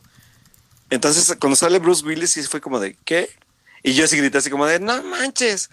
Y recuerdo que sí le, le, le, expliqué, por ejemplo, yo la vi dos veces. Con la amiga con la que fui, sí, sí le expliqué, no fue como de, bueno, pues eh, es por esto, por el otro, entonces tienes que ver la película para entender por qué la conexión. Claro. Y bueno, y está padre porque la gente que sí lo sabe y que puede decirle a la gente con la que va a ver la película sobre la película que existe de hace mucho tiempo, pues será, también es una buena forma de hacer publicidad de boca en boca de, de esta película, a lo mejor no tan reconocida del director, ¿no? Exacto. Ah, va a ser, va a estar interesante. Sí, interesante seguramente sí, eso, eso no lo dudo un tantito y sobre todo porque vamos a ver regresar a Bruce Willis al personaje, o sea, eso sí es bueno, a todos, o sea, a Samuel L. Jackson y a Bruce Willis. es que yo creo que Bruce Willis dijo, si Harrison Ford puede hacerlo, ¿por qué, demonios yo no? que yo no. yo también quiero revivir todos mis papeles, con permiso. ah, y está bien, la verdad es que está bien. Eh, está chido, sí, en un mundo de, donde todos se quejan de remakes y bla, bla, ustedes sigan haciendo secuelas, ¿por qué no? Mira, lejos de si las hagan o no, mientras cumplan con su objetivo, o sea, de, que es como respetar lo que ya se había hecho y e, es algo como el ejemplo de Blade Runner ahorita, ¿no? O sea, Blade Runner ya es un universo que ya, ya estaba realizado, pero no, no le falla al universo y lo expande. Creo que esa es, la gran misión que dejó como entrever este con Blade Runner, este, ahí se me fue el nombre del director, de Denis Villeneuve, que, que es algo que a lo mejor mucha gente no había hecho, porque sobre todo Villeneuve lo que hace en Blade Runner es eso, es dejar claro que puede expandir el universo, respetar la visión, pero también aportar su propia visión al universo. Eso es, algo bien importante, ¿no? Sobre todo cuando uno es un director, un director que, que estuvo involucrado en esa saga, ¿no? Por ejemplo, puede ser Star Wars, este, eh, no sé, Harry Potter o ese tipo de, de, de, como de, de, retos que tienen los directores al aportar un proyecto nuevo. Pero digo, aquí es, por ejemplo, Shyamalan debe conocer súper bien su universo, lo tiene que tener bien definido entonces creo que sí también será un poco decepcionante que no lo, que no lo logre mezclar bien, ¿no? Creo que él ya lo conoce a los dos. Entonces tiene una gran oportunidad ahí para, sobre todo para hacer una gran película, ¿eh? Y, digo, ha tenido bastantes años para pensar el. Yo espero que lo tenga bien. Sí, esperemos que así sea. y sí, ojalá, ojalá. Mientras Bruce Willis no esté muerto eh, al final de la película, todo bien. Exacto. Ay, perdón, spoiler. Ah, ¿Qué? ¿Qué? Y bueno, ya antes de cerrar, nada más, este, ya con todos los problemas de Dan, se me había olvidado. este, este, nada más quería yo, es que yo vi por fin una película y pues quiero compartirles que este, ¿qué es? ¿22? No, 17. No, espérame, se estrena hasta la siguiente semana. No, entonces, ¿saben qué? Se las voy a contar. Oye, ¿en qué estamos? Ay, es que estamos 14. No, olvídenlo. ¿De qué hablas? Mejor les cuento eso la próxima semana. ¿De qué hablas? Aunque sea adelántanos de qué hablas. No, es que eh, pude ver un adelanto de la película de The Square, que fue una película que ganó la Palma de Oro en Cannes. Uh, ah, sí, The, Square de hecho va a estar apenas este fin de semana en la Cineteca por la por las 63 muestras, 63, 64, no me acuerdo qué número es. Ah, perfecto. Sí, apenas va a estar, así que yo creo que sí, mejor aguántala. Ah. Y este, y ya la comentas para la otra, para que la gente no se la vayas tú a spoilear. Porque yo, yo la pude ver en Morelia, pero la verdad no tuve chance de verla. Eh, Aparte de que la película dura un poquito. Sí, dura dos Este- horas y media. Pero vamos, voy a hacer el intento de convencer a nuestro ya, ya, ya este nuevo, nuevo invitado que ya es muy especial. Sócrates Ochoa sí la, sí la, sí la vio, así que posiblemente podamos invitarlo a él para, para que la comente contigo. Ah, cool. Entonces, este, yo la verdad dudo verla porque, eh, fun fact, voy a ir a, a la Ciudad de México cuando está la muestra, pero no voy a poder ir a la muestra, bien triste, porque toca Corona, Corona Capital, entonces, este, Oye, digo, ya, nada, lo comentamos fuera del aire. sí, lo sí, pero bueno, por- gente, por si van a estar en el Corona Capital el día domingo, que es el día que voy a ir yo, este, pues ahí está mi Twitter, ya saben, y entonces, este, por ahí podemos, ahí Oye, echen un podemos hacer y, reunión de Four Nerds. ah, perfecto. Eso es lo que quería Bueno. comentar fuera del aire, pero ya que estás invitando a nuestros escuchas, nos podemos reunir todos. Perfecto, pues ahí, ahí, ahí sí, si nos podemos reunir y lanzamos algo rápido, aunque sea un video en nuestras redes sociales, va a estar genial. Y la gente que nos escuche, que, que si también van a poder tener chance de asistir, pues vernos por allá. O sea, ya, ya, bueno, ahorita si no se lo saben o no lo recuerdan, vamos a compartir ahorita nuestras redes sociales. Y pues ya por ahí, pues encontrarnos, platicar un ratito de cine o de lo que quieran y pues echarnos unas chelas también, ¿por qué no? Sí, unas chelas de 150 pesos, pero lleven dinero. lleven dinero. Sí, lleven mucho dinero, por favor. Este, y pues, pues entonces hablaremos de Square después, pero nada más quiero decirles que sí, creo que es una película que vale la pena. No se lleven, no se dejen de llevar por la, por la duración, se pasa muy rápido y véanla si pueden, porque sí, eh, está interesante y da mucho de qué hablar. Pero bueno, vamos a despedirnos. Alberto, Pues vámonos. ¿dónde pues vámonos, te pueden Edith. encontrar? Pues bueno, me pueden encontrar en mi Twitter, arroba Alberto Molina, Molina W. Este, y bueno, esta semana escribí sobre oso polar para que también puedan como checar un poco de lo que escribí sobre la película, aparte de lo que ya comentamos acá. Si quieren como reiterar un poco lo que dijimos y obviamente comentarlo, ¿no? O sea, si vieron la película, pues darme también ahí sus opiniones y seguir la conversación sobre esta película que por lo menos para mí sí es relevante para el cine nacional. Y este, y bueno, pues ya saben que por ahí me pueden encontrar en el, en el, en el- los textos, también aquí por en Fornerds. Este, por ahí hicimos también un especial, ya hablamos aquí en el, en el programa de Thor Ragnarok, hablamos este, pues Edith y yo con, ¿con quién fue Edith? Con, Con este, Dan- con, Dan- Daniel con Wookie. Daniel, con Daniel Wookie. Pero también por ahí si quieren tener un poco más de opiniones sobre la película y rantear un poco más de lo que ya hemos ranteado sobre la película, este, también grabamos por ahí, igual, ya Sócrates ya lo había mencionado antes en Corte y Queda, tuve el chance de regresar la semana pasada para grabar podcast sobre solamente sobre Thor Rag- Ragnarok, perdón. Y este, y pues también por si quieren escucharlo, ahí ya comparto el enlace. Y este. Que espero que hayas hecho muchos shameless plugs de Fornerds. Sí, de hecho sí hubo Shameless ¿Ah, sí? Plug, obviamente. Ah. Obviamente. Obviamente ahí Oscar me ayudó a hacer un shame- varios shameless plugs sobre, sobre el programa. Entonces, este, pues igual si, o sea, si no han escuchado Corte y Queda, ahí por ahí está también el. De hecho, ahorita que está aquí Carlos, Carlos en el chat, Carlos debutó con, con este. Estoy viendo sus chats. Este, bueno, Carlos debutó con, en este arte del podcasteo con nosotros. Entonces también ahí está Charles Ryder en el chat, pueden saludarlo y pues de paso lo escuchan, escuchan sus opiniones que también son bastante atinadas sobre, el- sobre lo que tiene que ver con cine.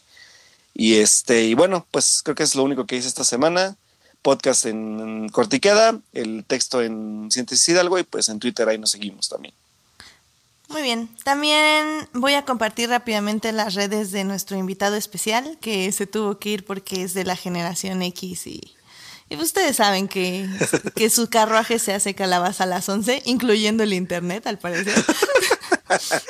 Pero bueno. Ah, qué divertido. Eh, a nuestro invitado lo pueden seguir en arroba Dan Campos, donde tiene su propio podcast y de reseñas que se llama Churros y Palomitas, donde tiene invitados muy especiales, no solo de aquí de México, sino de todo el planeta, eh, donde ha hablado sobre la Mujer Maravilla, donde ha hablado de cómo hacer cine, de la crítica de cine, de la edición. La verdad es que Dan tiene muy, muy interesantes invitados. Eh, hace dinámicas muy divertidas como el Movie Draft, donde yo ahorita estoy participando. Donde, bueno, eh, donde muchos han intentado explicar qué es el movie draft y pocos lo han entendido, pero básicamente es... Sí, de hecho yo tampoco lo entiendo. pero bueno... Yo la fecha sigo sin entender, pero es una dinámica interesante. O sea, ya, yo ya la comprendí después de mil años, pero, pero sí, sí les recomiendo que lo sigan porque también da una apertura bien interesante a la parte de la taquilla, en, que es mundial y nacional, ¿no, Edith? Sí, mundial y nacional. Y ah, sí está súper interesante. Sí, es, básicamente eh, una eh, apostamos dinero, eh, obviamente falso, este, a, ver qué película va a recaudar más dinero en taquilla. Y esto eh, lo hacemos no es de un día ni dos, sino de hasta cuatro o cinco meses, donde está toda esta dinámica y cada quien va apostando. el año pasado, por ejemplo, yo quedé en tercer lugar entonces voy bien, pero creo que ahorita me va a ir muy mal porque maldita sea Coco ha recaudado muchísimo dinero. Pero bueno, está bien. ¿No le tenías fe a Coco, Dios No, es que no, no la pude comprar, me la ganaron. ah, ya, ya, ya, ok, perfecto. Sí, sí, sí, entonces por eso es como, maldita sea Coco. Pero bueno, eh, entonces síganlo ahí, eh, tiene, como digo, muy interesante contenido. También participa en Destripando, que es un podcast donde hablan muchísimo de cómics y también por ende de series que se basan en cómics como The Gifted o este ah, o las series de CW. Entonces, y bueno, y que también de ahí es nuestro otro invitado especial, este Dan Wookie, Daniel Wookie. y pues también lo pueden ir, oír por ahí, que también eh, publican sus podcasts los miércoles en la noche. Y a mí, para terminar, me pueden seguir en HT Idea, donde estoy hablando ahorita de libros, de series, tanto en Anchor como en mi podcast de Adicto Visual. También publico en Extraordinaire. Eh, les voy a compartir en, la página de aquí de Fornerds el miércoles eh, los artículos que escribí sobre Doctor Who. Eh, tanto las cinco razones por las que tienen que ver Doctor Who, como por dónde empezar a ver Doctor Who, porque también es como algo que muchos como que no se atreven justo por eso, porque les da como miedo. Pero creo que la mejor recomendación es la que dio Alberto, que si quieren empezar a ver esta gran serie, eh, el próximo año va a ser su oportunidad con un nuevo showrunner, un nuevo doctor, o doctora en este caso, y nuevos acompañantes. Pero, y ahí estuve reseñando, en, digo, en Adicto Visual estuve reseñando Leia Princess of Alderaan, que es el libro más, que más reciente leí del universo de Star Wars y que recomiendo muy, muy, muy ampliamente. Entonces, cualquier cosa que necesiten o pregunten o tengan duda o ya saben, estamos ahí en HT Idea. Entonces, muchas gracias por escucharnos. Eh, muchas gracias a Edgar Pérez, a Charles Ryder que estuvieron en el chat y también a Joyce Kaufman que también nos estuvo escuchando. Nada más que aparecer como. También por ahí. ¿Eh? Ajá. Como es que como que hubo problemas del chat que, que, no se pudieron meter, entonces. Sí, algo pasó ahí, pero este, bueno, por, a los que sí llegaron a estar y que gracias por compartir. Igual estuvieron tuiteándome acá en la cuenta y, y digo, también se añadió, por ejemplo, ahorita la plática a Dan Arellanos que, que igual nos acabamos de seguir porque nos seguíamos en Instagram, pero ya hubo por fin follow en, en Twitter, entonces saludos a Dan también. Y pues también a Carlos, ya ahorita les hablé un poco de él, pero Carlos estuvo ahora nos acompañó todo el programa. Mi estimado, un saludo y que, que esperemos igual y pronto puede que esté con nosotros, así que ¿por qué, por qué no? Mm, muy bien, muy bien. ¿Por qué no? Entonces, este, pues a todos los que nos acompañaron, igual a Joyce, que, que estuvimos también platicando un poco ya este, también fuera de, ya fuera en redes. De mostaza sobre todo. De mostaza. de mostaza porque a Edith creo que le gusta mucho la mostaza. Eh, Pero también, este, Joyce también, este, por ahí también nos comentó varias cosas interesantes ya también en Twitter. Y pues digo, esto es lo que enriquece el programa para nosotros, ¿no? Que, que comenten con nosotros lo que opinan, lo que piensan de, de lo que platicamos y que pues no queda más que agradecerles que estén aquí todas las noches, de las 10 de la noche hasta que esto se acabe. Básicamente. Y pues, pero bueno, o sea, a todos, pues gracias por, por escucharnos el día de hoy. Muy bien. Ya dijiste Dan Arellanos, ¿verdad? Sí, ya, Dan, ya también, ya. Le mando un saludo. Gracias, Dan. Oye, conocemos muchos Dans. Sí, conocemos muchos Danieles. ¿Qué onda, eh? Sí. No, muy bien. Cámbiense el nombre. No, no es cierto. No, los queremos a todos. Cámbiense el nombre a Edith. Ah, no, no, No, por favor. Eh, nuestros, nombres son, nuestros nombres son únicos e irreemplazables. Ajá. uy, sí. Bueno, y Alberto en este mundo. Edith sí creo que no he conocido tantas, pero. No tantas. Alberto, no tienes idea. Alberto, no tienes idea de cuántos hay. Bueno, ya vámonos, que ya estamos divagando. Vámonos. Adiós, chicos, cuídense. Que tengan una gran semana. Nos estamos viendo el lunes en la noche el próximo lunes a las 10 y media de la noche. Y recuerden que pueden bajar el podcast en iTunes y en Hearties el miércoles a las 7 de la noche. Yo lo iré posteando los jueves casi siempre. Pero bueno, muchas gracias por acompañarnos y que tengan una gran semana. Bye, nos vemos en el Corona, chicos. Bye.